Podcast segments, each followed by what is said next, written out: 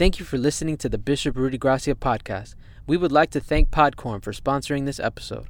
Also, we would like to invite you to use the Podcorn platform, a marketplace connecting podcaster to amazing podcast sponsorship opportunities, such as host read ads, interview segments, topical discussions, and more. Explore sponsorship opportunities and start monetizing your podcast by signing up using podcorn.com forward slash podcasters. Hola, soy el pastor Rudy Gracia. Bienvenido a mi podcast, elaborado simplemente con la idea de que recibas una palabra de fe que incentive tus sueños para obtener absolutamente todo lo que Dios tiene para ti. Recibamos con un fuerte aplauso a Bishop Rudy Gracia. Bienvenido, Bishop. Dios te bendiga, gusto de verte. Es un gusto saludarte. Así te quiere tu iglesia, así te quieren tus redes. Vamos, segadores, usted puede hacerlo mejor.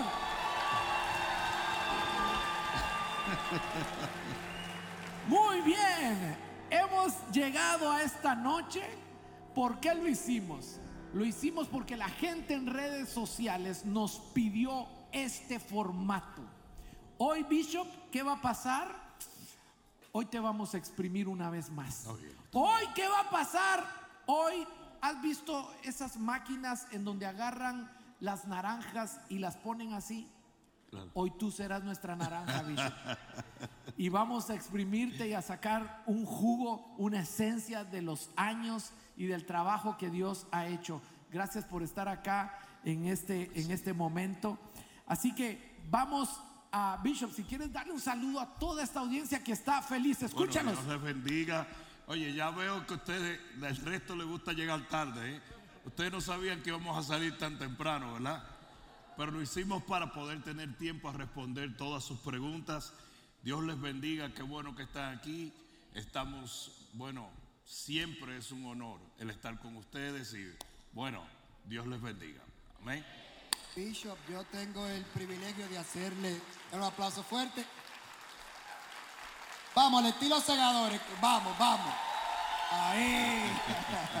Gracias, gracias. Yo tengo el honor de hacer la primera pregunta. Bishop viene desde Facebook de Francis Barceló García.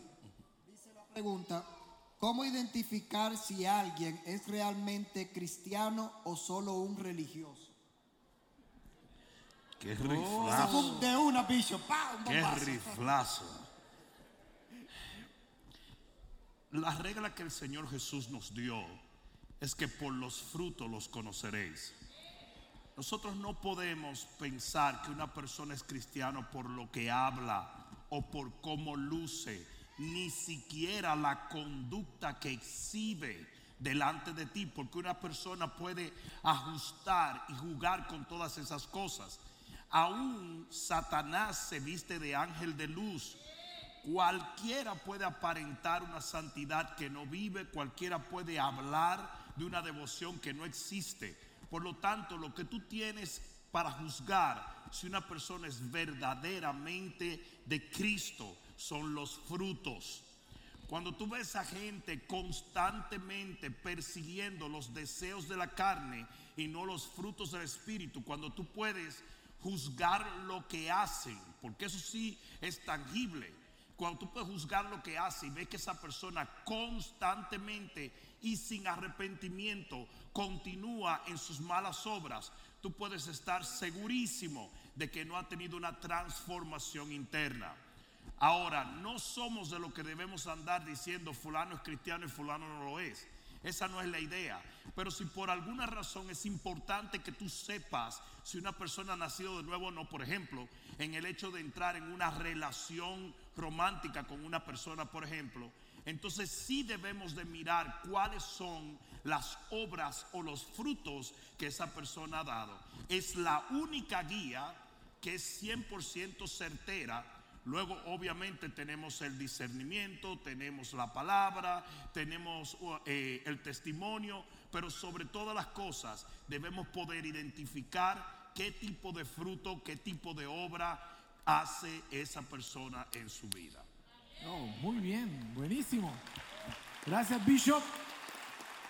Tenemos una pregunta del público y el gran Jaime Macías, que está por acá en algún lugar que no lo Aquí veo a, ahora. a- a tu derecha, no me ofendas por Aquí ya te veo, aquí estamos bien. Este color tiene esencia. Eso. Eso, eso. Bishop, buenas noches. Gracias por compartir con nosotros. Amén, Eh, tengo aquí un discípulo de muchos años de nuestra iglesia. Tiene una pregunta muy interesante que quiere hacerte. Bueno, primero, gracias. Este, la pregunta exactamente que quería hacer es, ¿qué quiere decir exactamente, pastor, la blasfemia al Espíritu Santo? Muy amable. Muy buena pregunta. Muy buena pregunta. Alrededor del mundo entero hay un sinnúmero de cristianos que viven condenados por malinterpretar o no entender lo que es la blasfemia del Espíritu Santo o contra el Espíritu Santo. Para aquellos que no entienden cuál es la disyuntiva, les voy a explicar. El Señor dijo que cualquier pecado cometido contra el Padre sería perdonado y contra el Hijo también, pero el que blasfeme contra el Espíritu Santo no le será perdonado ni en esta vida ni en la vida venidera. Rápidamente muchos cristianos creen que la blasfemia del Espíritu Santo es hablar en contra del Espíritu Santo y aunque esto es un pecado muy peligroso, esa no es la blasfemia del Espíritu Santo porque probablemente todos nosotros hablamos mal del Espíritu Santo antes de venir a Cristo. ¿Estoy diciendo lo correcto, sí o no? Casi todos nosotros blasfemamos contra todo lo, santo y todo lo puro y todo el plan de Dios. La blasfemia del Espíritu Santo tiene que ver más bien con el rechazo a lo que el Espíritu Santo hace. Permítame explicar. La Biblia dice que el Espíritu Santo es aquel que te trae convicción de justicia, juicio y pecado. Usted no puede ser salvo si usted no se cree que es un pecador. Hasta ahora me están siguiendo. Voy a decirlo otra vez. Si usted no se arrepiente, usted no puede ser salvo. Y para usted arrepentirse tiene que creerse pecador. Y para que usted entienda que usted es un pecador, usted tiene que recibir al Espíritu Santo tratando y poniendo convicción de justicia, juicio y pecado. Ahora muy bien, si usted vino a Cristo por el Espíritu Santo y se salvó, vino a Cristo y aceptó al Señor por el Espíritu Santo, cuando usted decide voluntariamente volver atrás, esa es la blasfemia del Espíritu Santo. Es literalmente renunciar a la salvación que el Espíritu de Dios te mostró. Es por eso que dice la Biblia que aquellos que recibieron salvación, dice en el libro de Hebreos, y volvieron a recaer y se alejaron, digan alejaron, dice ya para ellos no queda más redención. ¿Por qué? Porque de la misma manera que tú viniste a Cristo, que fue voluntariamente creyendo en el Espíritu Santo, voluntariamente usted puede renunciar a Cristo. Hasta ahora me están siguiendo. ¿Cómo se pierde la salvación? Vayamos a cómo se obtiene la salvación. La salvación se obtiene cuando tú crees en Jesús y de tu voluntad le confiesas y le sirves. ¿Sí o no? ¿Cómo se pierde? Cuando tú dejas de creer en Él y de tu voluntad le rechazas y te alejas. Todo pecado puede ser perdonado, pero cuando usted voluntariamente decide alejarse de Jesús, entonces ya no hay más redención para usted. Hasta ahora me están entendiendo. La blasfemia del Espíritu Santo es renunciar o rechazar la revelación que el Espíritu Santo le dio para que usted pudiese ser redimido mediante la sangre del Cordero de Dios. Amén.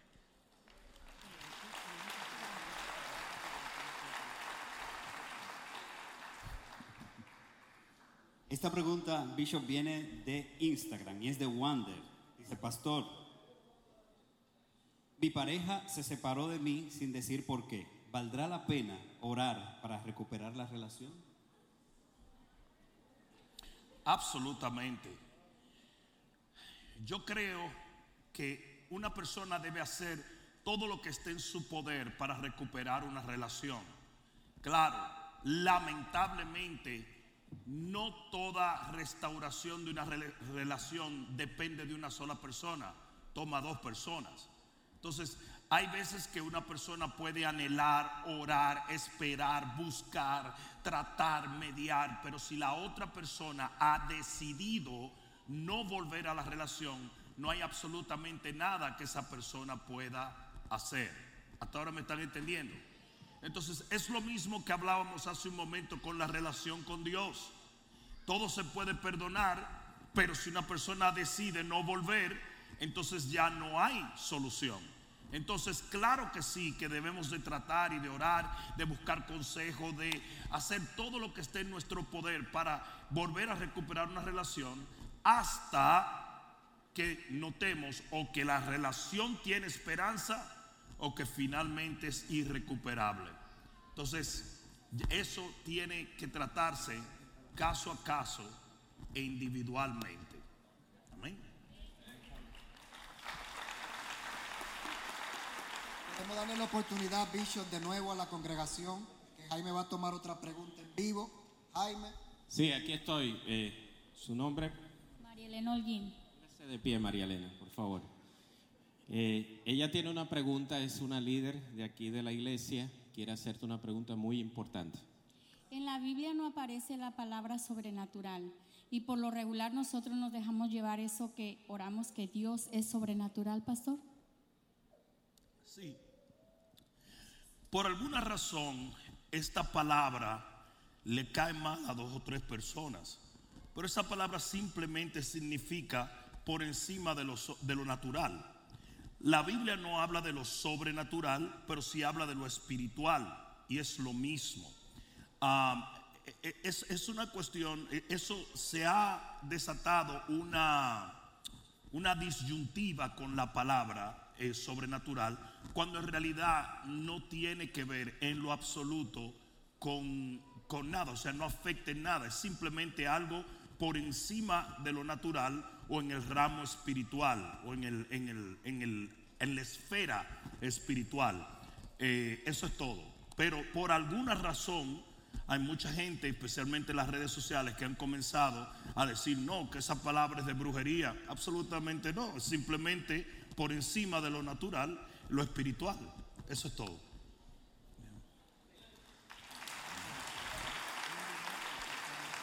Muy bien, Bishop. Ahora tenemos un video que manda y que hace una pregunta acá desde Las Vegas.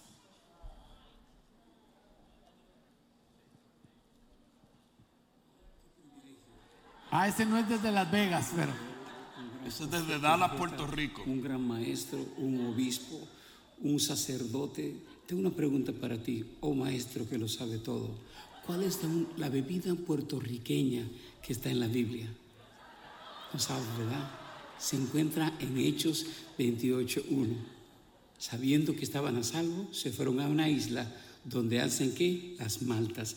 Porque se llamaba la isla Malta. Esa no te la sabías. Malta. Yo voy a llamar Ese prevístero de ese Vamos. tipo para que le quiten las credenciales. Wow, qué qué bárbaro, de verdad. Ah, Esa, esa se llama la teología del coquí.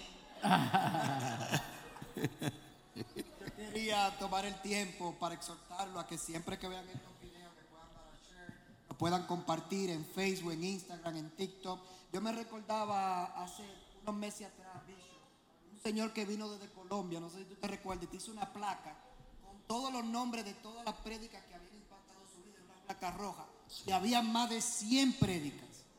Entonces nosotros no entendemos, lo digo con mucho temor y con mucho respeto, Bishop no necesita que nosotros le demos el share por él, porque a él lo conocen mundialmente. Pero cuando nosotros le damos share a una predicación de Bishop, no sabemos qué persona, en qué parte del mundo su vida va a ser transformada y cambiada.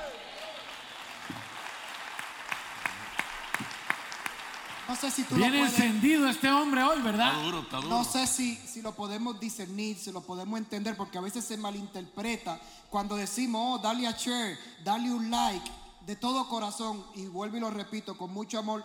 Él no lo necesita porque Dios le ha dado gracia, favor en el mundo entero. Yo que he tenido la oportunidad déjame y termino lo que te quiero transmitir. Yo que he tenido la oportunidad de estar con él en diferentes partes del mundo, una de las cosas que más me impacta a mí de la persona es el amor y el respeto con el cual lo reciben a él en el mundo entero. Y eso a mí me impacta. Entonces yo siempre te exhortamos a que tú lo puedas compartir porque va a ser de bendición para alguien, indudablemente. Amén. Yo tengo otra pregunta. Dale un aplauso fuerte al Señor. Eh, desde, desde Instagram, Natalie Brigitte dice, ¿cómo saber afrontar una situación en la que toda tu familia no te apoya en tus planes a futuro?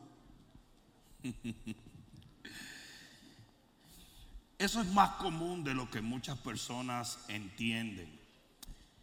Especialmente cuando es un plan de Dios, hay una gran probabilidad que no va a ser aceptado por tus familiares que no están enfocados en Dios o conectados con Dios. Ah, Jesús dijo algo que es chocante hasta el día de hoy. Él dijo, yo no vine a traer paz, yo vine a traer guerra entre el padre, el hijo, la hermana, el hermano. ¿Por qué él dice algo tan absolutamente extraño? Porque el Señor tuvo que poner a alguno de ustedes en guerra con su familia para poder salvar su familia. Mira lo que el Señor hace. Tu familia estaba bajo una maldición y de repente el Señor te saca a ti y en el momento en que tú te conviertes luz, tú comienzas a tener guerra con ellos que están en tiniebla. Pero el Señor te saca a propósito y esa guerra tiene un objetivo. Y el objetivo es que tú no te conviertas a ellos, sino que ellos se conviertan a ti. Amén. Entonces, en la vida de José, el Señor le muestra una visión, un plan, un sueño. Y José comete el error de pensar que sus familiares iban a aceptar lo que el Señor le estaba diciendo, cuando en realidad lo que hicieron fue perseguirles, rechazarle y aún desprenderle de toda la familia. Nosotros tenemos que entender que cuando Dios nos da un plan, cuando nos da una visión, tenemos que ser cautelosos y cuidadosos en compartirlo con cualquier otra persona. Aún con nuestros propios familiares. Si nuestros propios familiares no están en la misma página del Espíritu de Dios que tú estás, cuídate de compartir las cosas que Dios te revela. Amén. Muy bien. A Bishop, dos preguntas voy a hacer. Aquí quieren saber cuál es su opinión acerca de la vacuna del COVID-19. algo, algo tiene que entenderse. Yo no soy antivacuna. Todos mis hijos fueron vacunados, eh, nosotros fuimos vacunados. Yo no soy antivacuna. El problema de, la, de ciertas vacunas que estuvieron promoviendo en el contexto del COVID es que eran vacunas con una filosofía médica completamente diferente. No nos vamos a meter en los específicos, pero la vacuna que se estaba eh, promoviendo al principio era una vacuna que iba a tratar con el ADN de una persona. Si usted no sabe lo que el ADN es, el ADN es literalmente el plano y el diseño divino de Dios para ti específicamente en tu cuerpo. Y, se estaba hablando de una vacuna que iba a trabajar con el ADN, cosa extremadamente peligrosa. De otra manera, las vacunas regulares es simplemente aplicarte una dosis del virus muy pequeña para que tu cuerpo sea entrenado a crear los anticuerpos y aprenda a pelear esa enfermedad. Ese tipo de vacuna lo único que hace es trabajar junto al sistema que Dios puso en ti para protegerte. Yo no estoy en contra de esa vacuna, que es la vacuna común y corriente, la vacuna que donde te ponen un poquito y el cuerpo eh, eh, triggers un mecanismo y aprende a defenderse por un par de años, tres años de ese tipo de enfermedad. Obviamente esta vacuna es algo eh, maravilloso. Pero en cuanto a las otras vacunas que estaban promoviendo y que se estaba, la proposición que se había hecho, ahí completamente yo saqué las garras y le dije a mucha gente, cuidado con lo que están tratando de hacer. Segundo, había la presunción de que se iba a poner un chip en los individuos para ver quién había sido vacunado y quién no. Y sin ese chip no ibas a poder manejar. Pastores, ¿es esta la marca de la bestia? No, yo no lo creo, pero creo que es literalmente el comienzo de un gobierno mundial totalitario. Y es muy delicado el asunto. Entonces, en cuanto a la vacuna en sí, no estoy en contra de la vacuna, eh, eh, ¿verdad? Aprobada científicamente, pero sí estoy en contra de que tomen a mis hijos como conejillos de India para ensayar con cosas que todavía no sabemos el efecto que va a tener en unos 20 años. Wow, muy bien. Bishop, esta es una pregunta muy, muy seria. ¿Cómo defenderte cuando tu mujer te pega en un ojo y tú tienes que salir en público a hablar? Es, es, no sabemos qué- qué- quién la preguntó. Es de verdad. Es de- sí, aquí alguien- Bueno, tú haces la pregunta para que crean que no fue, no es tu situación. No, no. Esa es la manera. Tengo un ojo de- en la mano, pero. No. Porque la gente va a decir, si él está haciendo la pregunta, no fue a él que le pegaron, aunque esté así. Así estoy. Rocky es una pantufla. Lloran por mi ojo, por favor. Ah, qu- quiero ir con Jaime Macías. Ahora, Jaime, ¿dónde Aquí, estás? aquí al fondo tengo Muy mi bien, amigo Tato con una pregunta muy interesante, Bishop. Buenas noches, Bishop. Es un honor. Eh, Bishop, siempre nosotros andamos predicando la palabra como usted nos ha enseñado y como Jesús, como Jesús mismo nos mandó a predicar por todas las naciones. Pero ¿qué pasa? Que siempre me encuentro con gente que me dice, pero la Biblia dice, maldito el hombre que confía en el hombre. Entonces se le hace difícil a ellos confiar en nosotros como predicadores. ¿Cómo usted nos puede ayudar para nosotros poder responderle? Gracias. Fíjate, el ser humano tiene un sinnúmero de mecanismos de defensa para no escuchar la palabra de Dios. Uno de ellos es el mecanismo religioso.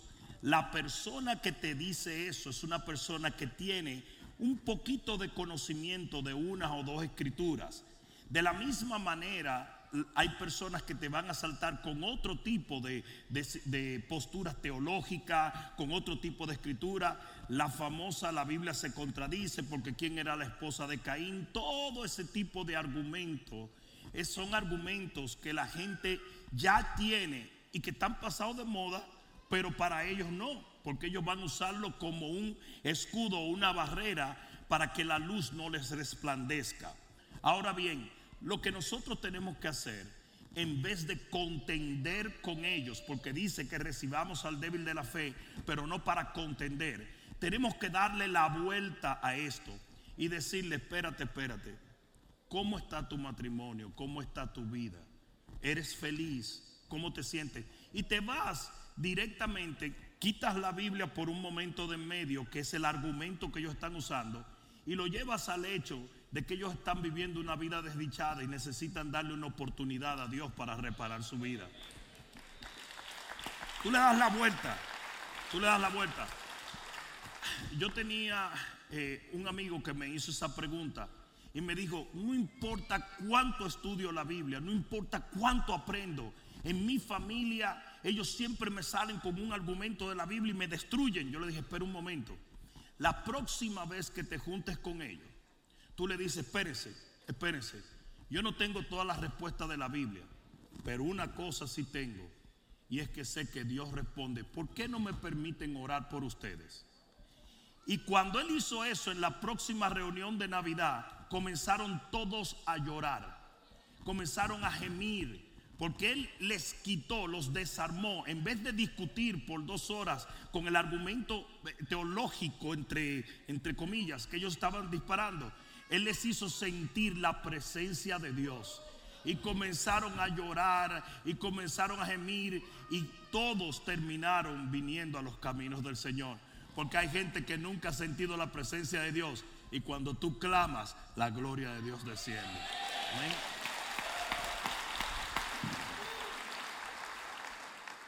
La próxima pregunta, Bishop, llega de YouTube y es de David Jay, pregunta, ¿los 144 mil sellados de Apocalipsis 7 son solo judíos? Sí. Los 144 mil sellados son judíos que son asignados a la gran tribulación, porque debemos recordar algo muy importante y es que la gran tribulación no es para la iglesia de Cristo. La gran tribulación es llamada en la misma Biblia como los problemas de Jacob. La gran tribulación es la depuración del pueblo de Israel. Por eso dice en el libro de Romanos que todo Israel será salvo en la tribulación. Entonces fíjate lo que pasa. El Señor dijo, por cuanto no creyeron al Espíritu de verdad, yo les envío un espíritu de mentira para que crean en al ilegítimo, que es el anticristo. Y eso es lo que pasa. Eh, esos 144 mil son 144 mil evangelistas que van a, a ejercer un ministerio poderosísimo en, en el tiempo, en el periodo de la gran tribulación. Debo decir, cuando yo dije que la gran tribulación no era para la iglesia, no significa que algunos de la iglesia no van a quedarse para la gran tribulación. Aunque no estaba preparada para ello, ellos van a estar invitados a la cena, ¿verdad? Porque si no estaban preparados para irse, tienen que ser depurados por el fuego. Como dice la Biblia, es la gran diferencia entre Filadelfia y la Odisea. La Odisea es la iglesia que se queda, Filadelfia la iglesia que se va. Por eso a, por eso a la Odisea le dice el Señor, eh, te voy a recomendar que compres oro refinado por fuego, ¿verdad? Y aquí a Filadelfia dice, he puesto delante de ti una puerta abierta, ¿verdad? Que es la puerta del cielo. Y luego en el, en el próximo capítulo dice que a Juan el Señor le dijo, y se abrió una puerta y le dijo, sube acá. Ese es el rapto de la iglesia. Entonces, por eso dice, uno será quitado y el otro será dejado. Entonces, resumiendo, los 144 mil sellados son evangelistas judíos que van a estar ministrando y predicándole al mundo entero en el periodo de la gran tribulación. En la gran tribulación va a haber gente del pueblo de Israel siendo depurada y gente de la iglesia de Cristo, aunque la iglesia de Cristo no estaba, no es realmente la que debe de estar en la gran tribulación. Yo creo que el 50% de los que profesan ser cristianos se quedan para la gran tribulación. ¿No le gustó? Pues eso no fui yo que lo inventé. En todas las escrituras el Señor lo pone en 50 y 50. Dice, había cinco vírgenes sensatas y cinco vírgenes imprudentes. Dice, estaban dos moliendo en un molino, uno es quitado, el otro es dejado. Estaban dos durmiendo en una cama, uno es quitado, el otro es dejado. Entonces, ¿qué sucede? Ah, yo creo que esto habla del 50% de aquellos que profesan ser cristianos. Por eso, asegúrense que ustedes están en comunión con Dios, porque el día que suene esa trompeta, yo me voy. Y esos 144 sellados tendrán un poder especial, así como los que salen en la televisión y esos, esos poderes espe- especiales. ¿Qué, ¿Qué poder van a tener? No, no, van a ser evangelistas, van a ser evangelistas, van a ser evangelistas que vienen del pueblo de Israel. Eh, y no, lo que sí van a tener es una fuerte unción, un fuerte celo por la predicación, eh, eh, es- es- y van a ser extremadamente am, apartados. Recuerda que cuando ellos llegan al cielo, dicen, estos fueron los que no se mezclaron con mujeres, los que se incluso van a ser eh, eunucos, van a ser, van a practicar el celibato, porque el, tiempo es tan corto que ellos van a estar viajando alrededor del globo terráqueo, ministrando y predicando para recoger esa última cosecha en el periodo final de la gran tribulación. Muchas gracias, Bishop. Muy bien, ah, yo quiero hacer una pregunta, Bishop. Esta pregunta me la hizo mi hija Alegría. Pero acabo de recibir la confirmación porque a César le acaban de preguntar la misma pregunta. Oh, wow. Mi esposa me envió esto. Pregunta de Alegría Putsu. Tiene 10 años. Toda la gente que se murió antes que Jesús viniera, ¿qué les pasó? ¿Cómo se salvan ellos? Y mira, mira cómo la gente está preguntando. César, Pregúntale al pastor sobre toda la gente antes de Jesús que murió en los tiempos del pueblo de Israel. ¿Cómo serán salvas? Así que aquí hay una... Muy interesante. Ok. Aquellos que murieron en justicia no podían entrar al cielo porque Jesús es la puerta y el único camino. Por eso ellos tenían que ir a un lugar eh, presten atención porque esto está un poquito escabroso, ¿verdad? El Hades estaba dividido en varias partes. El Hades tenía un lugar de tormento y había una montaña, y hay una montaña que se llama la Roca de Tartarú. La Roca de Tartarú es una prisión espiritual donde los ángeles caídos del capítulo 6 del libro de Génesis fueron encerrados ahí. Esto también es llamado el abismo y van a ser liberados en la gran tribulación. Hasta ahora me están siguiendo. Pero encima de esa montaña existe lo que se llamaba el seno de Abraham. Había una planicie y todo esto son dimensiones eh, espirituales. No estamos hablando de y de qué tamaño era, no, no, no. Estamos hablando de lugares espirituales que son muy vastos.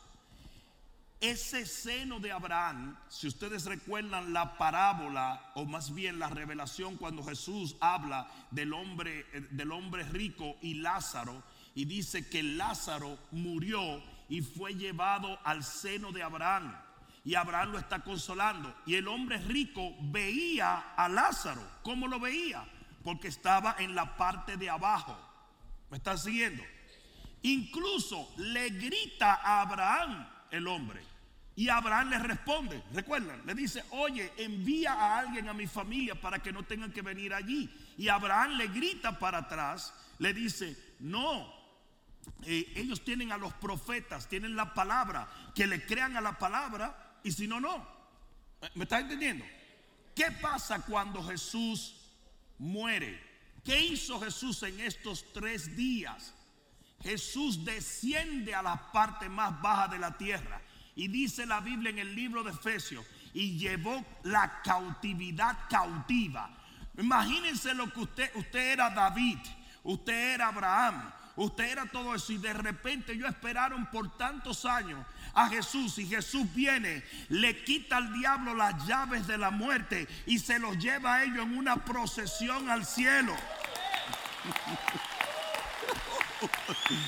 Es espectacular.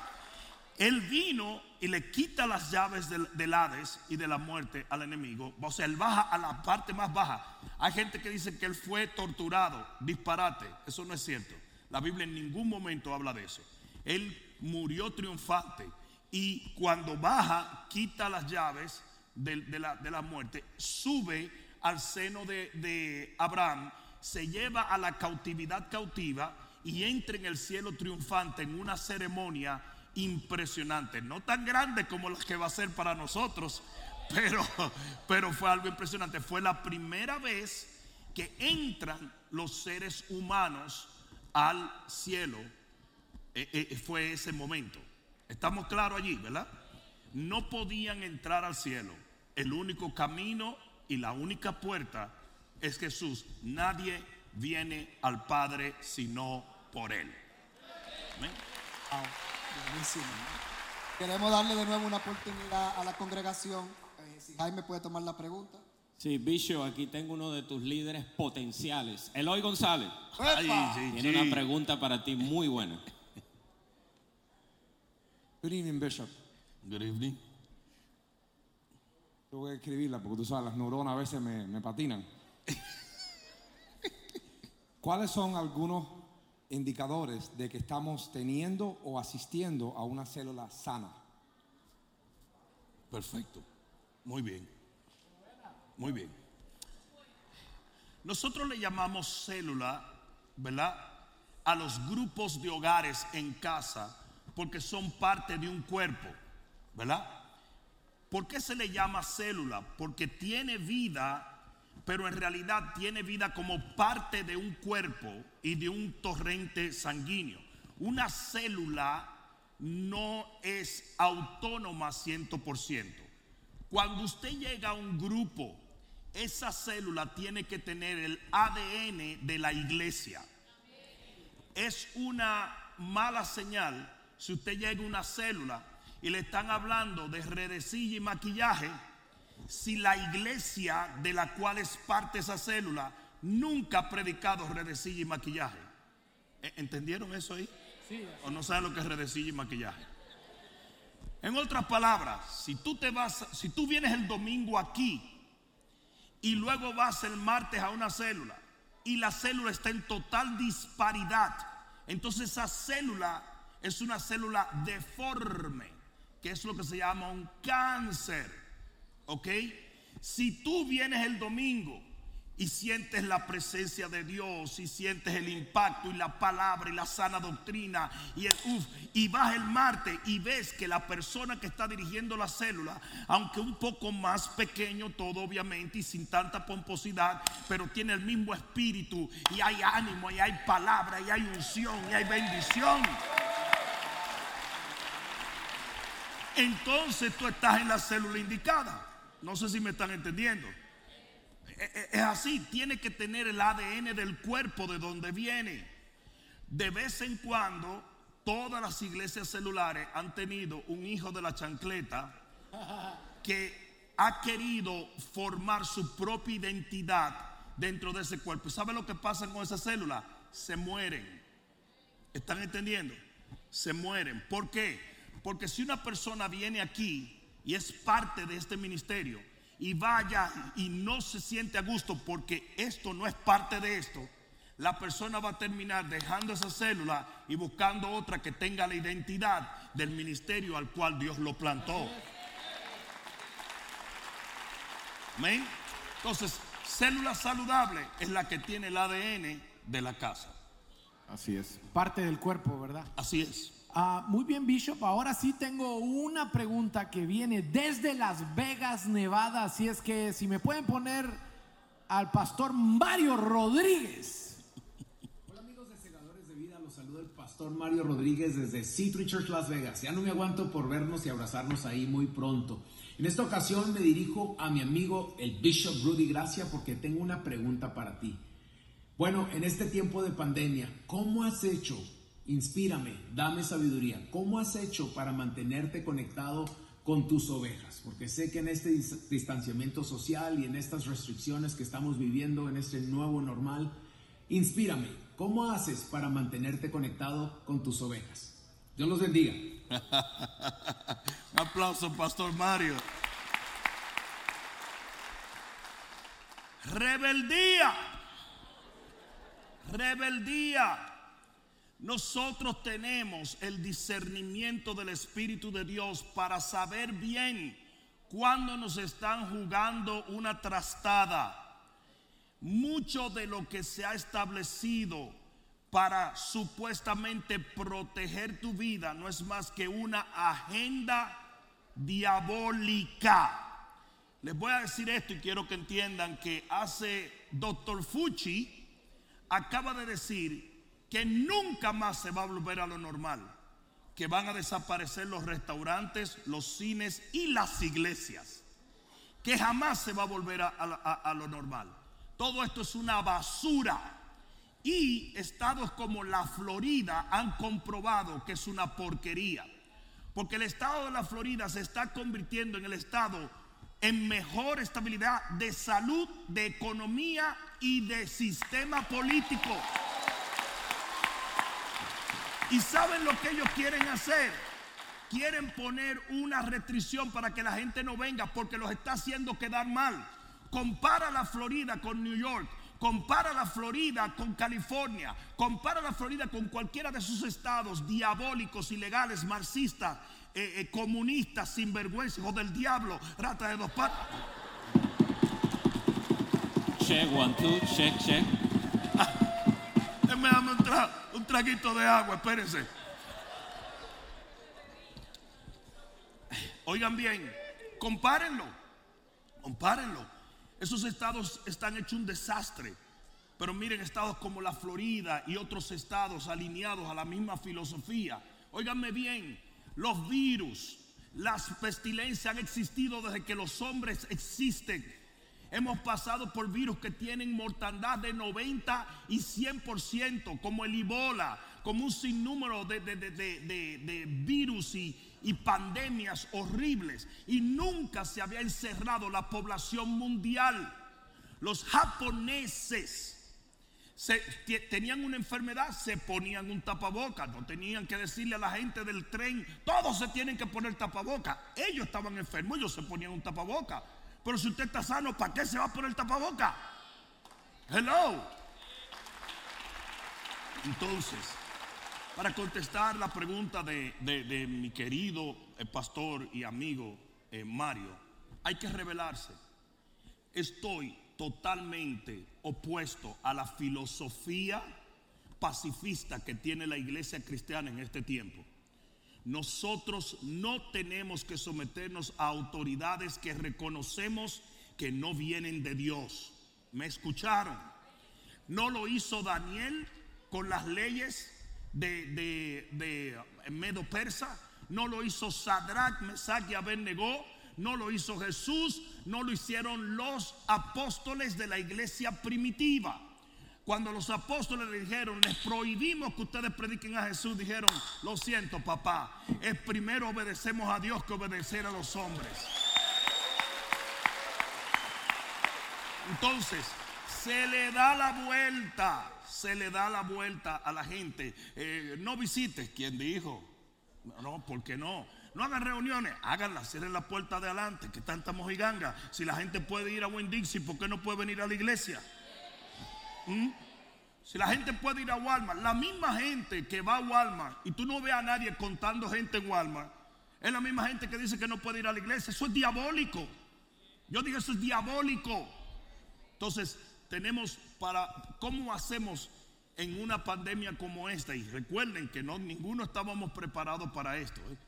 Pero ¿cómo he logrado eh, que, señores, ¿le puedo decir algo aquí entre nosotros? Ustedes sabían que la membresía de nuestra iglesia se ha duplicado, ¿verdad?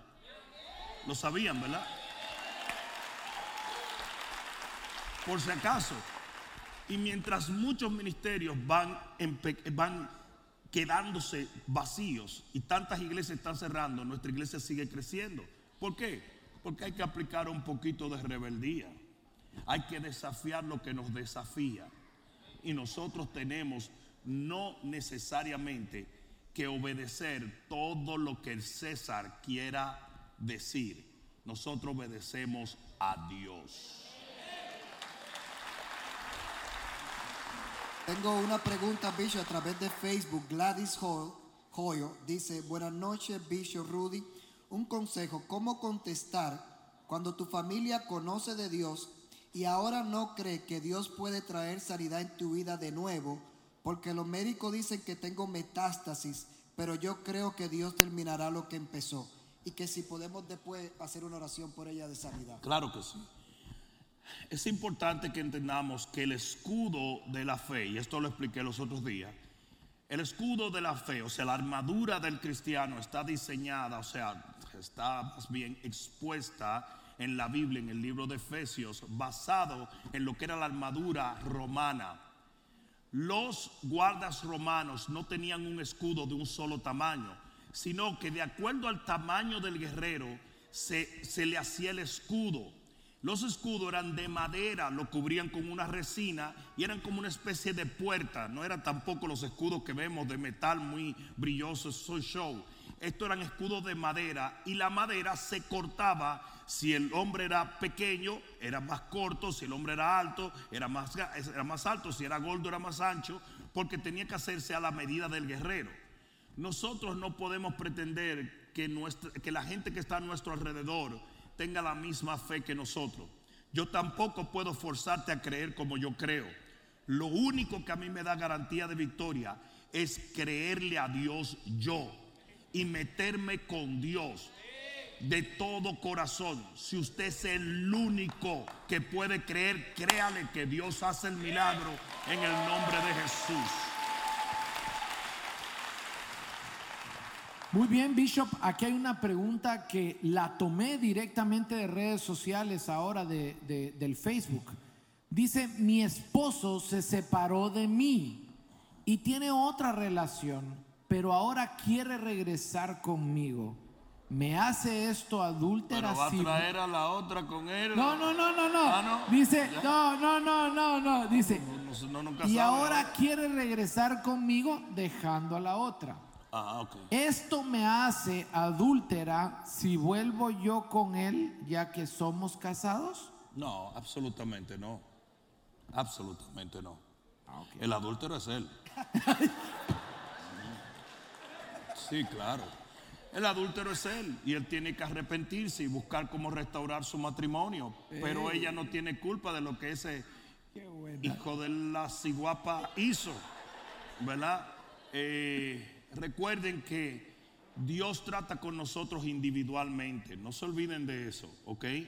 Eh, el Señor explicó que antes se decía los padres comieron eh, agrias y los hijos, a los hijos les dio de entera. Había mucho en la tradición judía de que el pecado era eh, de todos y, si tú hacías y, y aunque hay cierta verdad de que los pecados de la gente cercana a uno influencian a uno, tampoco podemos pensar que Dios es injusto. El adúltero en este caso es él y él puede arrepentirse y volver a su matrimonio y restaurar el matrimonio. Mi consejo sería que encuentren ayuda profesional porque va a haber ciertas cosas dentro de la dinámica de reconciliación que no son no van a ser tan fáciles. La confianza es como un plato que cuando se rompe usted lo puede poner otra vez con todos los pedazos, pero nunca lo va a poder volver a usar. Siempre va a haber un, poquito de problemas. Entonces necesitan ayuda profesional y necesitan eh, creerle a Dios por la restauración de su matrimonio y ella tiene que sentirse completamente libre de culpa, porque lo que pasa también en muchas situaciones es que a veces cuando eso sucede, esas bellezas de hombre le dicen, es que fue porque tú hiciste esto y fue porque no hiciste lo otro. Y eso no es cierto. Cada cual tiene que ser responsable de sus actos. Amén. Muy bien. Dani de Jesús. Bueno, ahora vamos con Jaime que está por ahí, no sé dónde está, pero mientras aparece, Jaime, eh, ¿dónde estás? Aquí, aquí, frente. Ok, mientras aparece, vamos a, a animar a la, a la red virtual, que, a la audiencia virtual, a felicitarlos por el gran trabajo que están haciendo. Están llegando las preguntas a borbotones. Y cuando ustedes hacen eso, ustedes forzan al motor de YouTube y todas esas redes sociales a que se comparta la palabra, que siga corriendo y que el nombre de Dios sea glorificado. Así que sigan haciéndolo. Y Jaime, ¿dónde? Aquí, aquí al lado de las cámaras, enfrente. Ok. Ok, Vamos tengo con aquí uno de los líderes de nuestra iglesia, Gary, que tiene una pregunta, Bishop. Claro que sí. Buenas noches, Bishop. Es un honor y un placer servir en un ministerio tan poderoso. Gracias. Eh, yo tengo una pregunta y es de que Jesús estando en la cruz del Calvario le dice a uno de los que está crucificado con él que ese mismo día estaría en el paraíso con, con él. Entonces al tercer día cuando él resucita le dice a Marta, no me toques porque aún no he visto al Padre. ¿Qué paraíso se estaba refiriendo Jesús? Claro. En el espíritu no hay tiempo. Es importante que entendamos que la Biblia dice claramente, en el principio creó Dios los cielos y la tierra. No es el principio para Dios porque Dios no tiene ni principio ni final. Por lo tanto, hay muchas cosas en la Biblia que son utilizadas para que nosotros podamos entenderla, no para que Dios la entienda, por decirte así. Ah, por ejemplo, dice, mira lo que dice, dice que los ancianos en el libro de Apocalipsis adoraban día y noche, pero en el cielo no va a haber día y noche. Entonces, ¿por qué dijeron día y noche? Para que nosotros entendamos que es constantemente. Cuando Jesús le dice, hoy estarás conmigo en el paraíso, probablemente se está refiriendo a el seno de Abraham, porque él iba a bajar a las partes más profundas de la tierra y llevárselo. Pero cuando tú oyes hoy, mañana, esto, muchas veces dentro del contexto del espíritu, de lo espiritual, no tiene ningún valor, tiene valor para que nosotros sepamos más o menos el periodo de tiempo del cual está hablando. ¿Te- ¿Contesta esto tu pregunta? ¿Sí? Amén. Gracias, Bishop. Bien, eh, aquí hay una pregunta que dice, vino de Facebook, dice, ¿cómo se puede reprender espíritus malignos que no te dejan conciliar el sueño por las noches y siento miedo que te consume al llegar la noche? Miedos nocturnos. Claro. Eh, cuando una persona duerme, y esto lo dice el libro de Job, tiene lo que se llama una, una alta sensibilidad espiritual. Es por eso que en las noches llegan visiones y sueños. Porque dice que aunque el sueño cae sobre el hombre, su espíritu está velando. Entonces, ¿qué pasa? Cuando tu espíritu está despierto y velando, cualquier cosa que suceda en el espíritu, sea positivo o negativo, sean ángeles del cielo, sean demonios en ataque, tú vas a ser muy susceptible para captar eso. ¿A cuántos de ustedes le ha pasado eso una y otra vez? Que ustedes están durmiendo, están medio durmiendo y oyen y ven y sienten y, ah, ah, tienen sueños, etcétera, etcétera. Ahora bien, ¿cómo reprendemos? Sencillamente, no existen muchas maneras de reprender espíritu, sino reprendiéndolo. Reprender un espíritu es usar la autoridad en el nombre de Jesús y comandar ese espíritu, dejar tu casa, dejar tu vida. Ahora muy bien, no siempre los espíritus van a responder de inmediato. Incluso se dio una situación donde los discípulos trataban de reprender un espíritu, el espíritu no se iba y Jesús le dijo, que esto es género, este género, este tipo de espíritu solamente sale con ayuno y oración. Entonces, ¿qué pasa? Hay veces que tratamos de echar fuera un espíritu, vemos resistencia y tenemos que incrementar la pelea contra el espíritu hasta que el espíritu deje la casa, deje eh, tu, tu vida, tus emociones, cualquiera que sea la operación del enemigo, usted tiene que llevar eh, esa guerra a otro nivel, ¿verdad? Eh, hay espíritus que tú le dices en el nombre de Jesús fuera y salen corriendo. Hay otros que vas a tener que batallarlo hasta que ellos se desprendan del área o, de la situa- o del ataque que ellos están eh, propinando hacia ti o hacia tu familia. Amén. Bishop, me hablan de producción, eh, me encarecen que vaya a las preguntas más fuertes. Ok. Eh, dice que esto va a ser un sniper el que va a lanzar esto de verdad. Dice Sandra Santos, ¿puede una persona ya muerta hablarle en sueños o traer un mensaje? Me confunde por la razón de que Saúl habló con el espíritu de Samuel. No. Saúl no habló con el espíritu de Samuel. Primero que todos, esa situación de la adivina de Endor, ustedes tienen que leerlo bien y se dan cuenta que dice que la adivina hizo subir una figura, no dice que es Samuel. Y dice que la figura tenía la apariencia de Samuel. Pero si ustedes oyen lo que la figura dijo, estarás conmigo, serás destruido, te das cuenta que es un demonio. Esos son lo que se llaman espíritus familiares, que son los espíritus que invocan los adivinos. Los adivinos, hay espíritus que rondan una familia. Lo dice el Señor cuando dice que echan fuera un espíritu inmundo de una casa y dice, volveré a mi casa. Esos espíritus se pasan la vida alrededor de una familia y cuando una persona va donde un brujo, esos espíritus le dicen al brujo, dile que su abuelo Julio la está mirando. ¿Mm? Y tú dices, es, algo, es algo de Dios porque sabe que Julio, pero claro, se ha estado jangueando alrededor de tu familia por los últimos 25 años. ¿Ustedes están entendiendo? Entonces, ¿qué pasa? No, la divina de no trajo a Samuel. Dice que tenía apariencia de Samuel, pero no era Samuel. Incluso dice que tenía cubierto la cabeza y el rostro. Y ellos asumen que es Samuel, pero no era Samuel.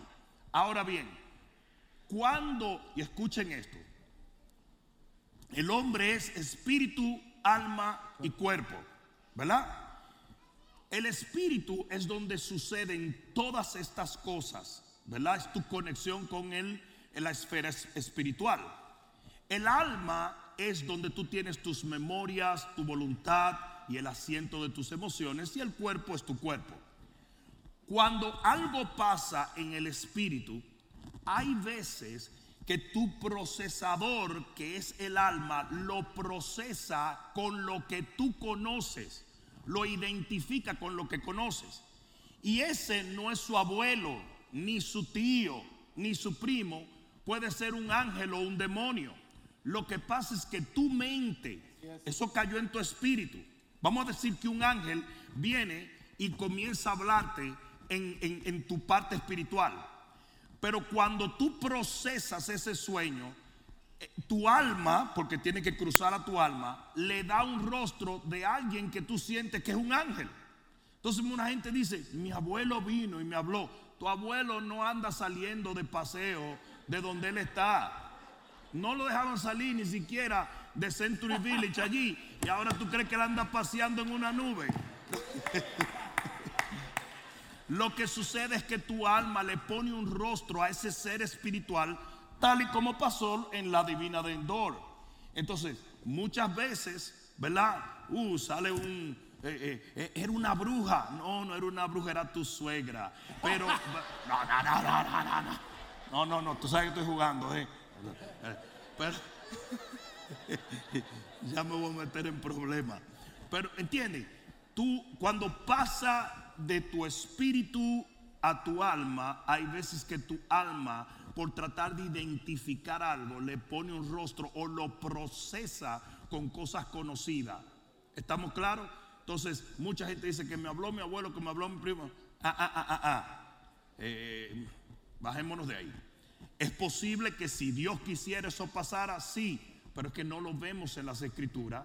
Lo único que te puedo decir que en el monte de la transfiguración estaban Moisés y Elías pero eso era un caso demasiado específico. Si nos ponemos ahora a inventar, ay no, que el Señor está sacando a todos los primos míos que se murieron. No, así no es la cosa. ¿Estamos claros? Cuando Dios te habla, a veces tu mente la procesa diferente y por eso tendemos a veces a confundirnos un poquito. Un aplauso fuerte al Señor. Bien, Bishop, de verdad, esta era de aquellas fuertes.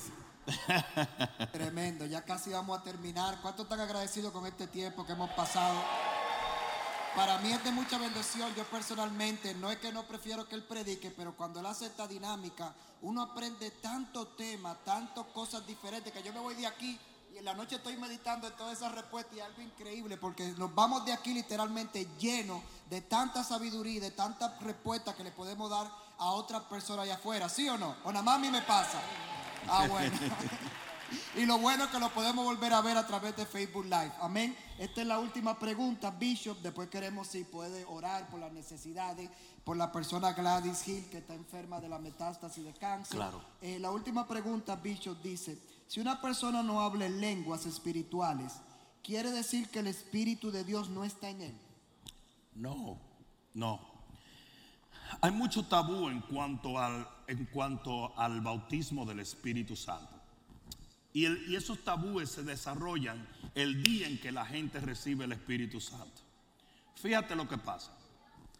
Hay gente que tiene un concepto extraño de lo que es el bautismo del Espíritu Santo y por ende reciben el Espíritu Santo pero no hablan en lenguas porque ellos estaban esperando que el Espíritu hablara a través de la boca de ellos. Si tú lees la palabra en el capítulo 2 del libro de los Hechos, dice que el Espíritu Santo vino y ellos comenzaron a hablar en otras lenguas. Ellos. Entonces mira lo que pasa. Como en el momento de recibir el bautismo del Espíritu Santo te cae la unción y está ahí, de repente la persona está esperando algo, algo sobrenatural o espiritual que pase. Eh, el Señor moviendo algo así. Cuando no sucede así, la persona queda traumatizada y dice, ah, pues no lo recibí o no puedo hablar en lengua. Y hay gente que yo he ayudado en esto, porque han pasado 15 años. Había una señora que me dijo, hace 18 años que ando buscando el bautismo del Espíritu Santo. ¿Y qué pasó? Me dice, y no me lo da el Señor. Yo le dije, no, hombre, ya te lo dio hace rato. Lo que pasa, usted salva, sí. ¿Tú aceptaste a Jesús? Sí. Bueno, pues el Espíritu Santo es para ti. Entonces le dije, ok, vamos a, vamos a orar. Entonces yo oré por ella y le dije, habla en lengua. Me dijo, ¿cómo? Pues si yo no sé. Yo dije, ¿pero qué lo estás haciendo con esto? Tienes que dejar que fluya de tu interior los ríos de agua viva. Y comencé a orar y a orar y a orar y de repente la señora comienza a hablar en lengua y me dice, si yo hubiese sabido esto 20 años atrás, Dios mío, ¿eh? a mí que me han humillado en la iglesia. Entonces, ¿qué sucede? El Espíritu nos toca, nos llena, pero es usted el que habla en lengua. Entonces, muchas veces lo que sucede es eso. Hay mucha gente que dice, bueno, pues o no lo recibí o no recibí el don de lengua. Debo decir otra cosa. Existe lo que se llama el bautismo del Espíritu Santo, que es cuando las señales hablar en lengua, y existe lo que se llama el don de diversidad de lengua. Son dos cosas totalmente diferentes, ¿ok? Porque también esa es otra cosa. Eh, hay un lenguaje que el Señor te da el día que te bautiza y tú puedes, ese puede ser tu lenguaje hasta el día que venga Cristo si el Señor no te da lo que se, o no fluyes más bien en lo que es el don de diversidad de lenguas.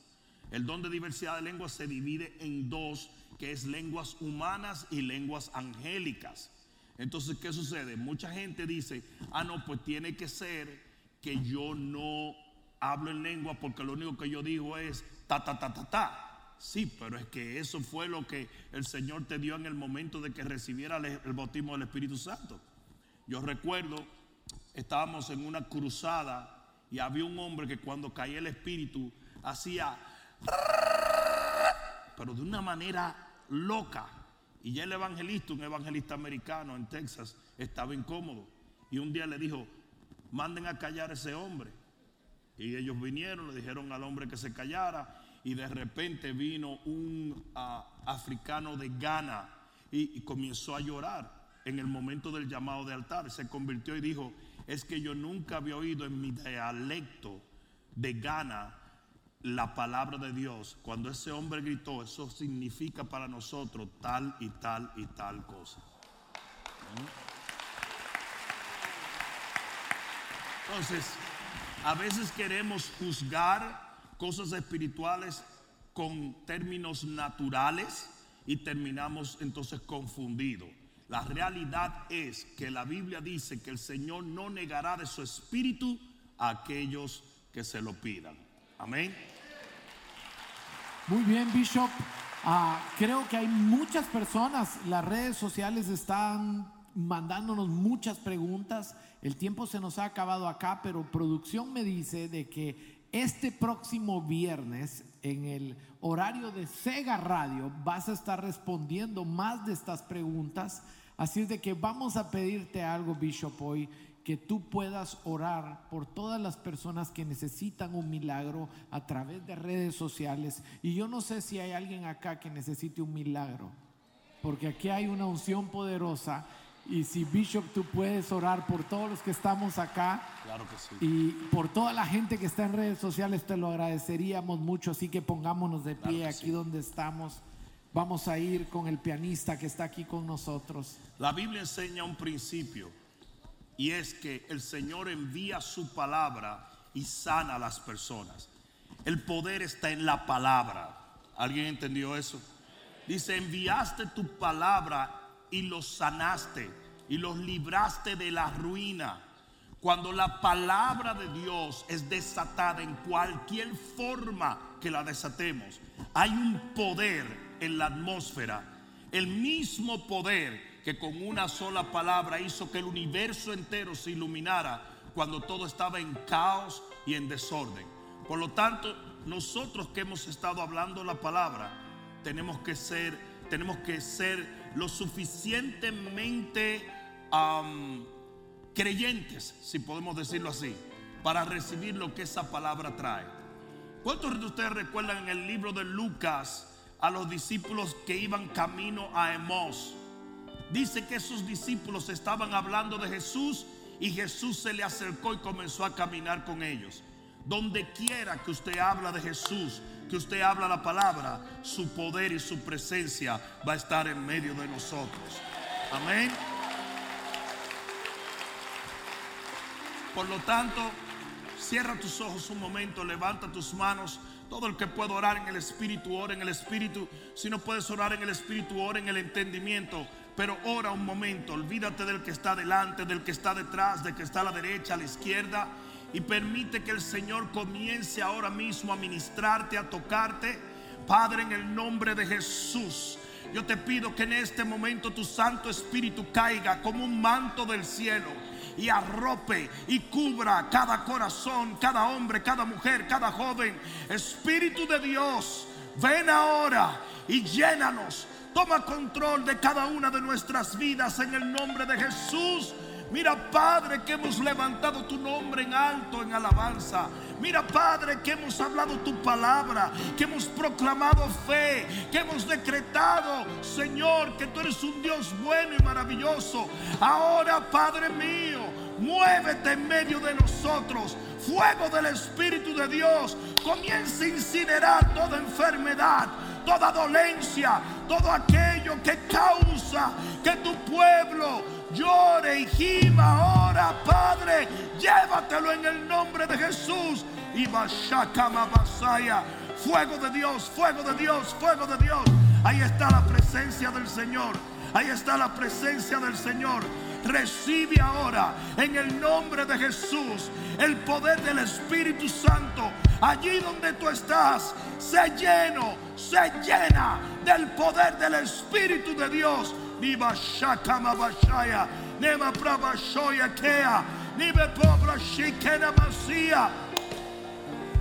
Hay varias personas recibiendo un milagro. Hay varias personas recibiendo un milagro. Tú has estado atravesando por una insomnia tan terrible que no hay pastilla que te ayude. Ahora mismo eres libre de ello y vas a dormir esta noche, literalmente toda la noche, para la gloria de Dios y te vas a levantar refrescado, refrescada para la gloria de Dios.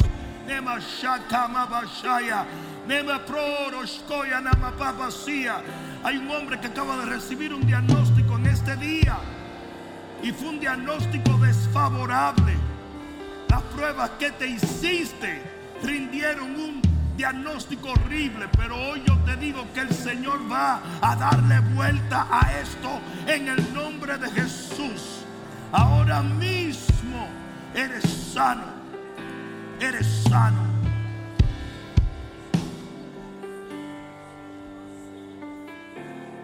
Yo quiero que tú pongas tu mano en cualquier lugar de tu cuerpo donde tengas una aflicción y levantes la otra mano. Si la ética no te lo permite, ponla en tu pecho, ponla en tu cabeza, pero levanta una de tus dos manos en este momento. Tú vas a comenzar a sentir la presencia de Dios de una manera sobrenatural, de una manera poderosa. Ahí está, ahí está, ahí está, ahí está. Ahí está, recíbela ahora. Recibe el Espíritu de Dios. La unción de su Espíritu ahora atraviesa todo tu cuerpo. Y en el nombre de Jesús y con la autoridad que el Señor me confiere como su siervo, yo reprendo toda enfermedad en medio de este pueblo. No solamente de los que están presentes, Señor, sino de aquellos que nos ven a la distancia por medios de las plataformas virtuales. En este momento, en el nombre de aquel que ha resucitado de los muertos, aquel que venció la muerte, aquel que nos redimió, Jesús de Nazaret, yo reprendo toda enfermedad y ordeno todo espíritu de enfermedad fuera de estas vidas ahora en el nombre de Jesús. Yo te echo fuera cáncer. Yo te echo fuera diabetes. Yo te echo fuera problemas renales, problemas del hígado, problemas musculares u dolor de cabeza, migraña, problema de los ojos. Fuera en el nombre de Jesús. Tú eres libre ahora. Libre ahora. Libre ahora. En el nombre de Jesús. va todo dolor, se va todo dolor, se va todo dolor, se va, se va, se va, se va, se va. En el nombre de Jesús, en el nombre de Jesús. Gracias Señor, gracias Señor.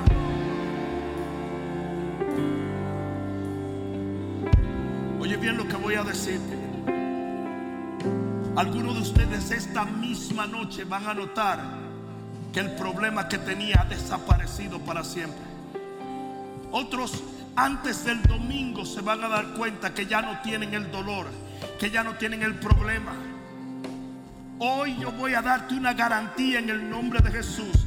Y es que tú sales de aquí sano para la gloria de Dios.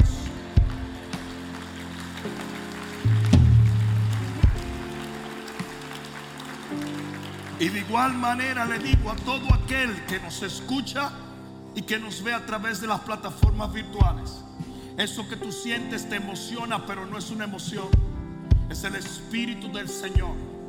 Y en este momento Él te sana. Él te sana. Ah, yo quiero que todos cierren sus ojos un momento. Y me den un minuto más para cerrar esta noche maravillosa. Si tú estás aquí en este lugar y aún no has hecho a Jesús tu Salvador, entonces tú estás a punto de hacer la decisión más maravillosa en toda tu eternidad. Porque si tú te atreves a orar esta oración conmigo, tú vas a salir de aquí transformado para transformar todo tu mundo. Por lo tanto, en este momento, todo el que quiera aceptar a Jesús como su único y suficiente Salvador, sea que estés aquí o nos estés viendo a través de las diferentes plataformas, yo quiero que ores esta oración. Dile, Padre, en el nombre de Jesús, renuncio a mi vida pasada y acepto tu sangre como pago por mis pecados. Yo creo que al tercer día de tu muerte resucitaste y hoy viviré para ti por el resto de mi vida. Te serviré, te amaré y te seguiré para habitar en los cielos de tu Padre eternamente. Gracias Señor por haber salvado mi alma. Oh, dale un fuerte aplauso al Señor.